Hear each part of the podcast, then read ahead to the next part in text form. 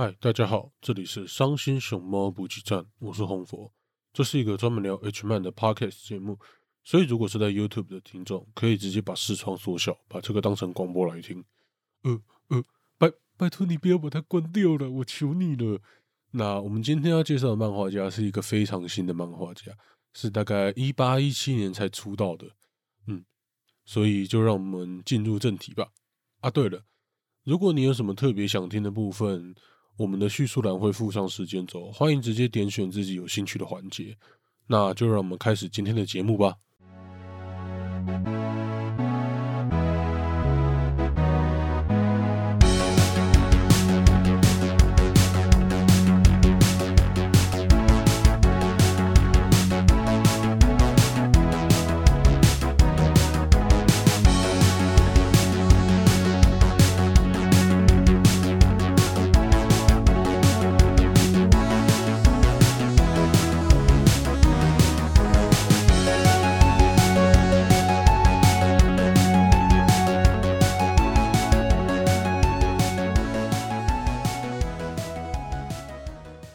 欢迎收听《伤心熊猫补给站》EP 十四，我是红佛。呃，现在时间是二零二一年一月二十二号的上午七点四十分。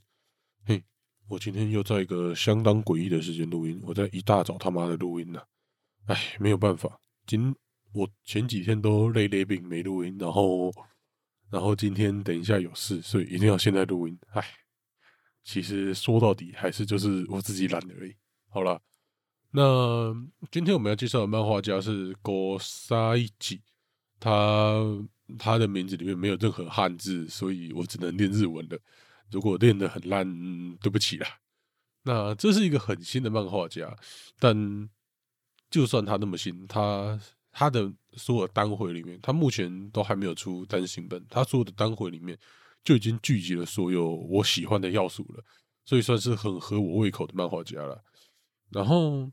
讲到很合我胃口的要素，其实我现在发现有几个属性的漫画家，大概就会合我的胃口。我现在只整理出来两个，有这两个一定会合我胃口的。第一个就是内内要够大，或是至少有几个内内够大的单回啊。嗯，就是这是第一个，我觉得对我来说一个好的 H 漫漫画家很重要的属性。但是这只是合我喜好的 H 漫漫画家哈。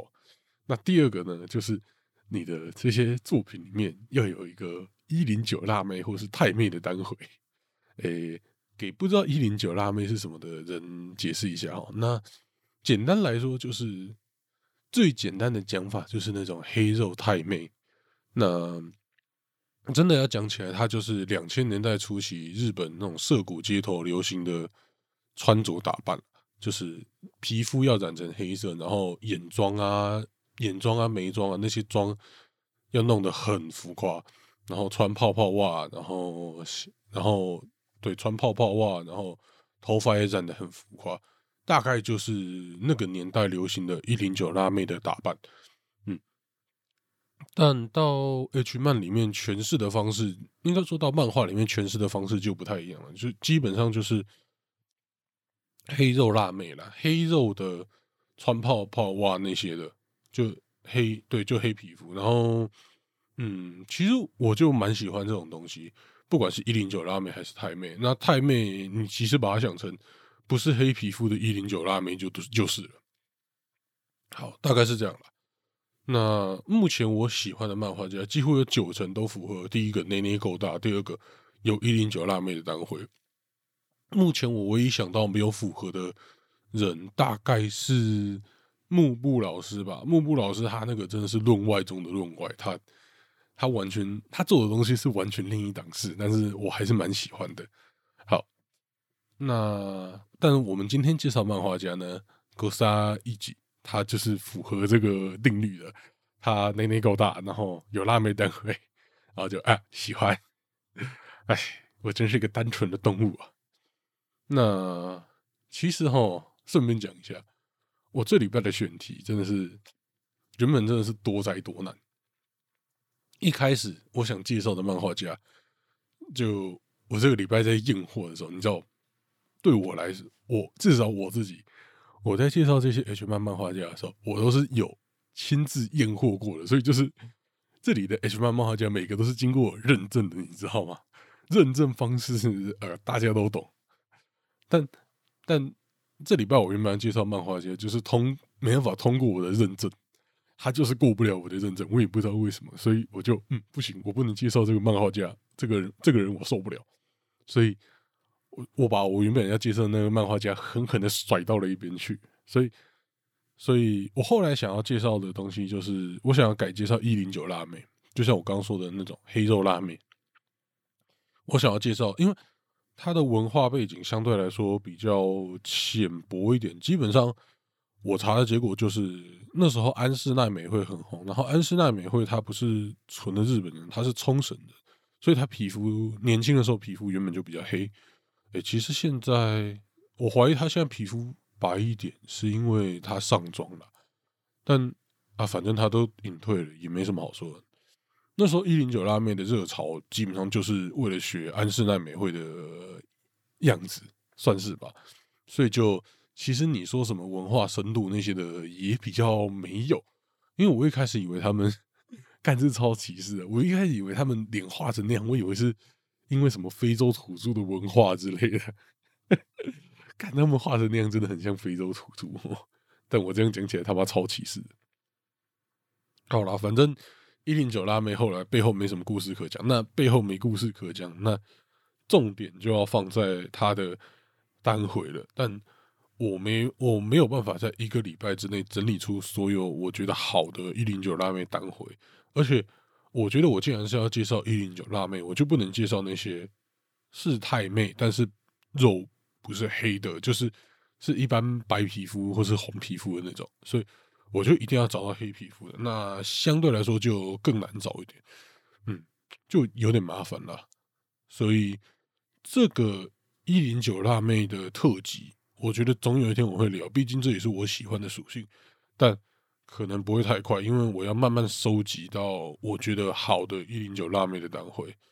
嗯，好了，那我们先回来讲今天的主角高沙一集，他出道的时间很短。他是一八年才开始正式出道，然后甚至这样讲好了，他在商业志上面出刊，我看起来好像是一八年、一九年左右的事，就一八年好像甚至也没有，所以他出道时间真的是很短。但就算他出道时间这么短，他的 H 漫主题相当多元，什么一堆我喜欢的主题都有做，像催眠啊、小孩开大车啊，虽然他的小孩开大车。比较偏向那种大车撵小孩的那种，比较不像小孩开大车。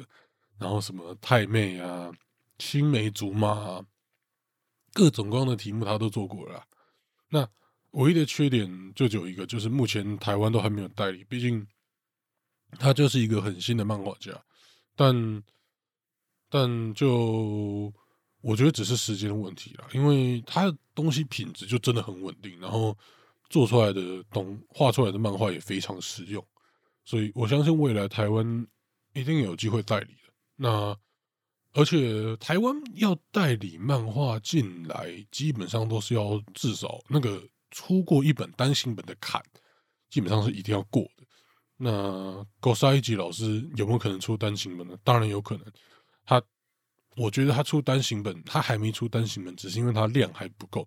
它量一够，一出单行本，我觉得台湾大概很快就要代理进来了。它真的很厉害。嗯，那接下来我们就来介绍一些我觉得很有趣的单回吧。第一个，我觉得目前高沙吉老师最强的单回就是他二零二一年最新的一个单回是太太妹的单回。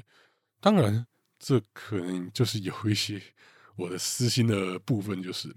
那故事的大纲，简单来说，就是一个那种太妹想要帮自己辍学的青梅竹马男主角回去上课的故事。那怎么这种 H 漫里面要怎么帮别人？女生要怎么帮男生回去上课？但就是用肉体诱惑他，就说什么“你来学校，我就帮你怎样；你来学校，我就帮你怎样干。”其实 H 漫的套路就，嗯，什么事情的原因都是因为。色情就其实有点白痴，但我们就是爱看这一位怎样。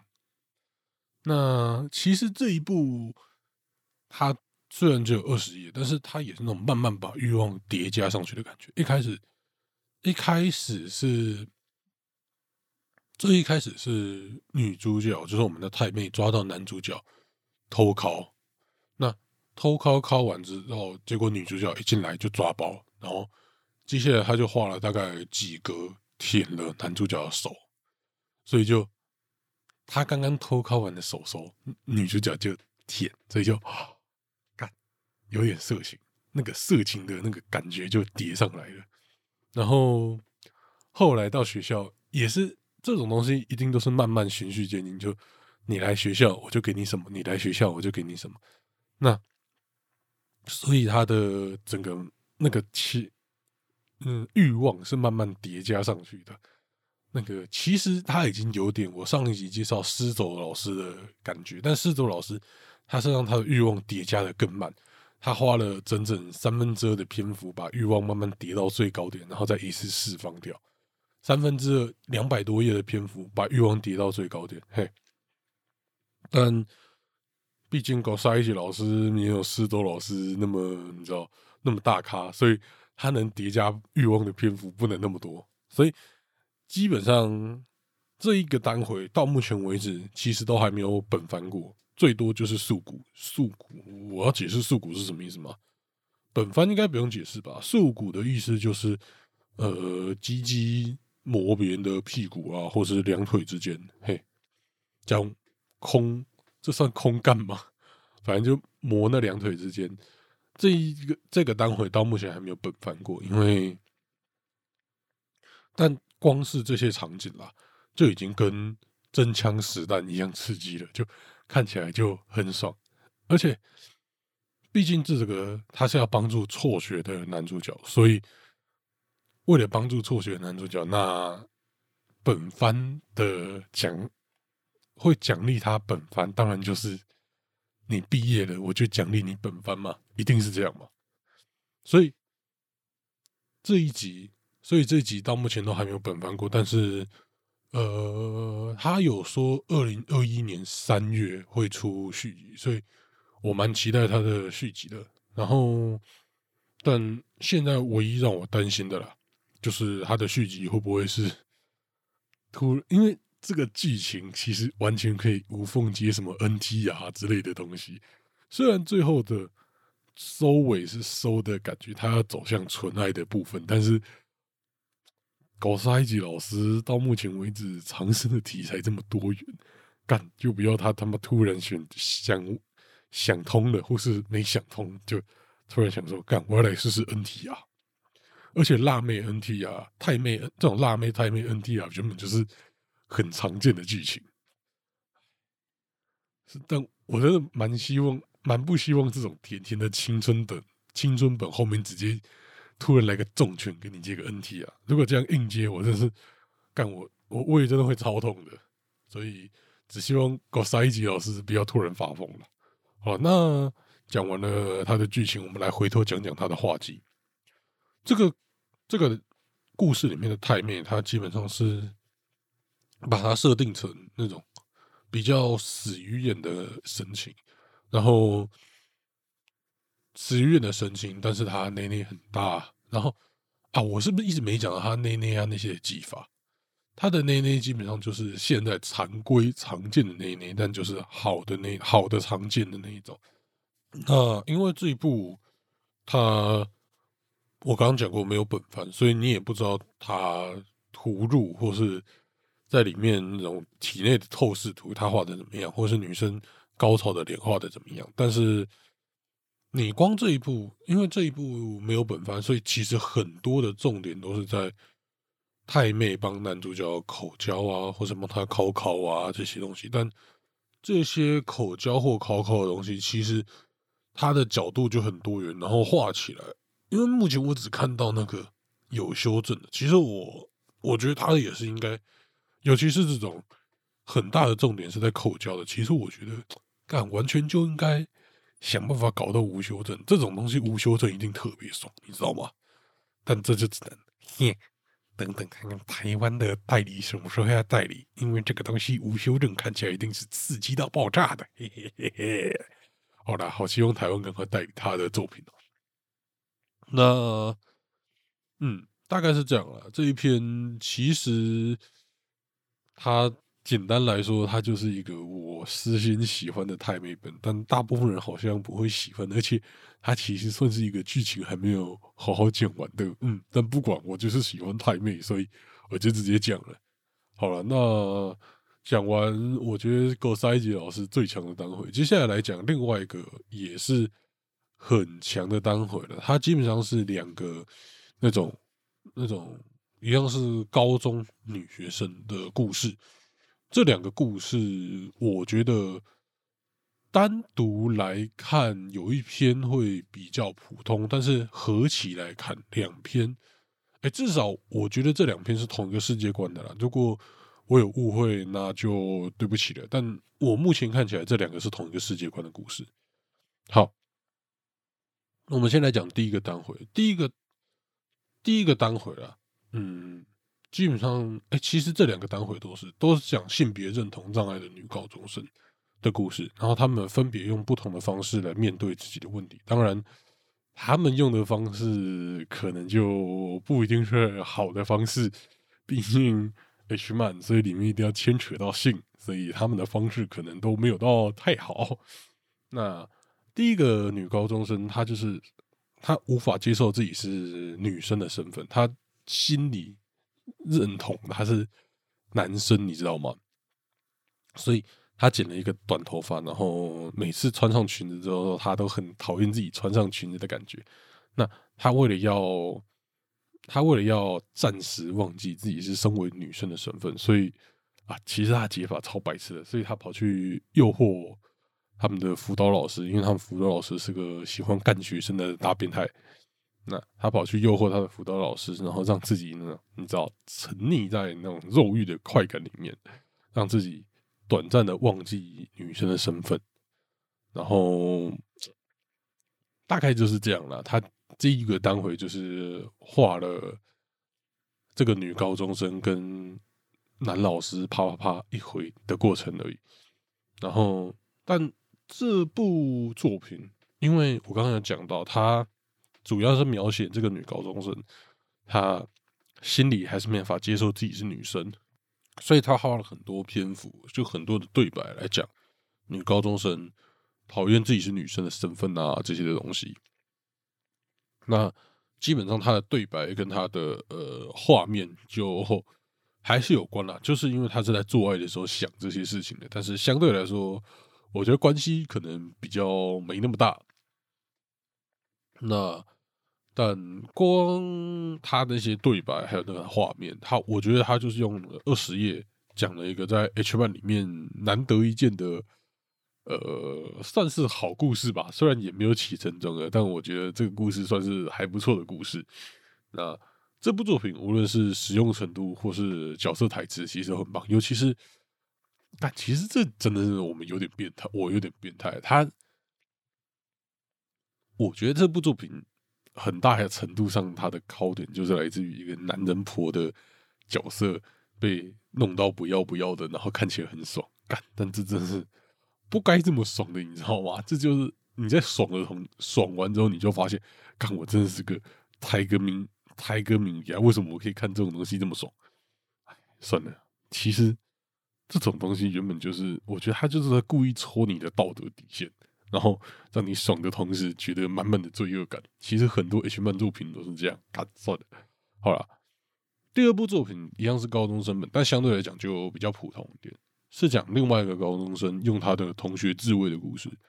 所以基本上整篇全部都在自慰，嘿，他就在幻想那个他喜欢的同学干自己啊，然后。摸自己的内内呀，什么之类的，然后让自己高潮啊，这些，但全部都是他的自慰。所以，呃，但是他的幻想方式啊，就是就是这个东西，它的考点就是我们在看他的幻想啊，就是这样而已。但是该怎么说？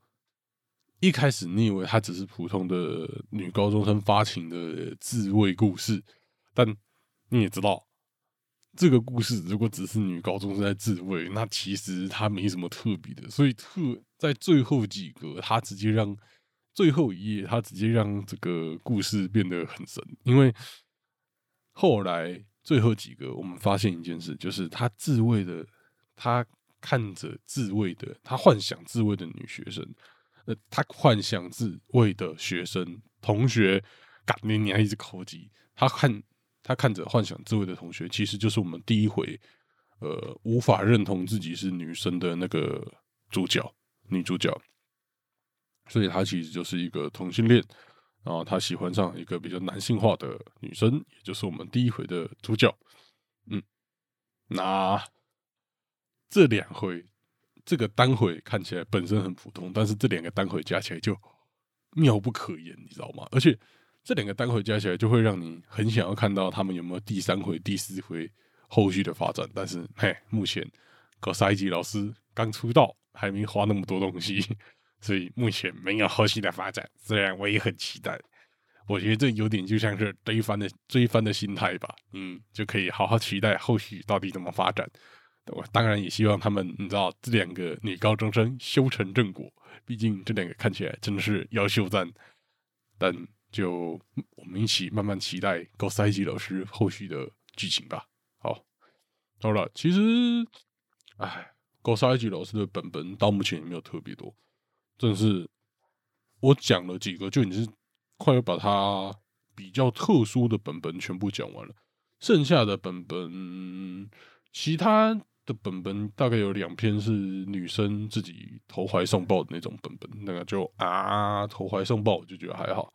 然后有一篇是催眠的本本，另外一篇是小孩开大车，还有一些其他本本啦，呃，但相对来说也就没那么有趣，没那么特殊了。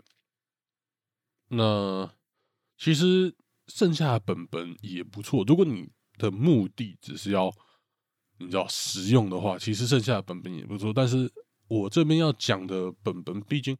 我觉得还是都要讲一些比较特别的本本，如果它不够特别，其实我也很难讲下去。啊，如果我说这两个青梅竹马，然后女，然后他们两个就接吻，然后就开干起来，干这有什么好讲的？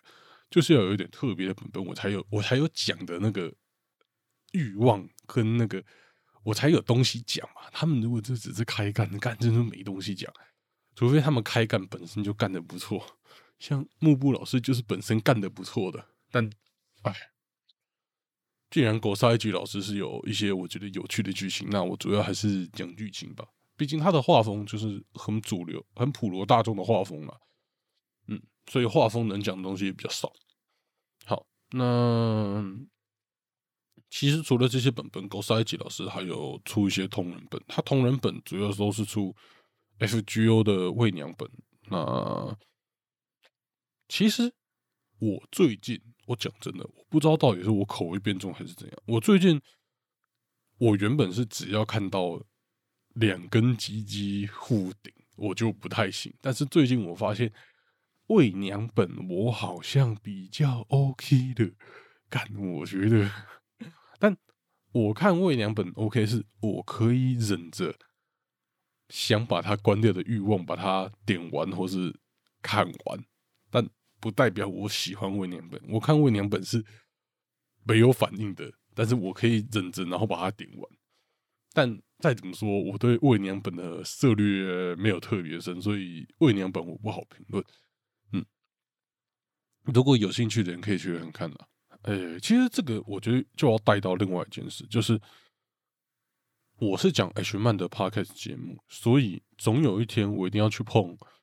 我到目前都还没碰的 BL、魏娘啊、BL 啊、什么词堕啊这类领域，诶，讲一下给不知道词堕的朋友讲一下是什么。反正基本上就是让那种可爱的正太堕落成女生的那种本本啦，就啊，反正就一直调教他，把他搞得像把他弄到堕落成女生那种本本。那那种本本其实，其实我觉得魏娘本跟尺度本就就。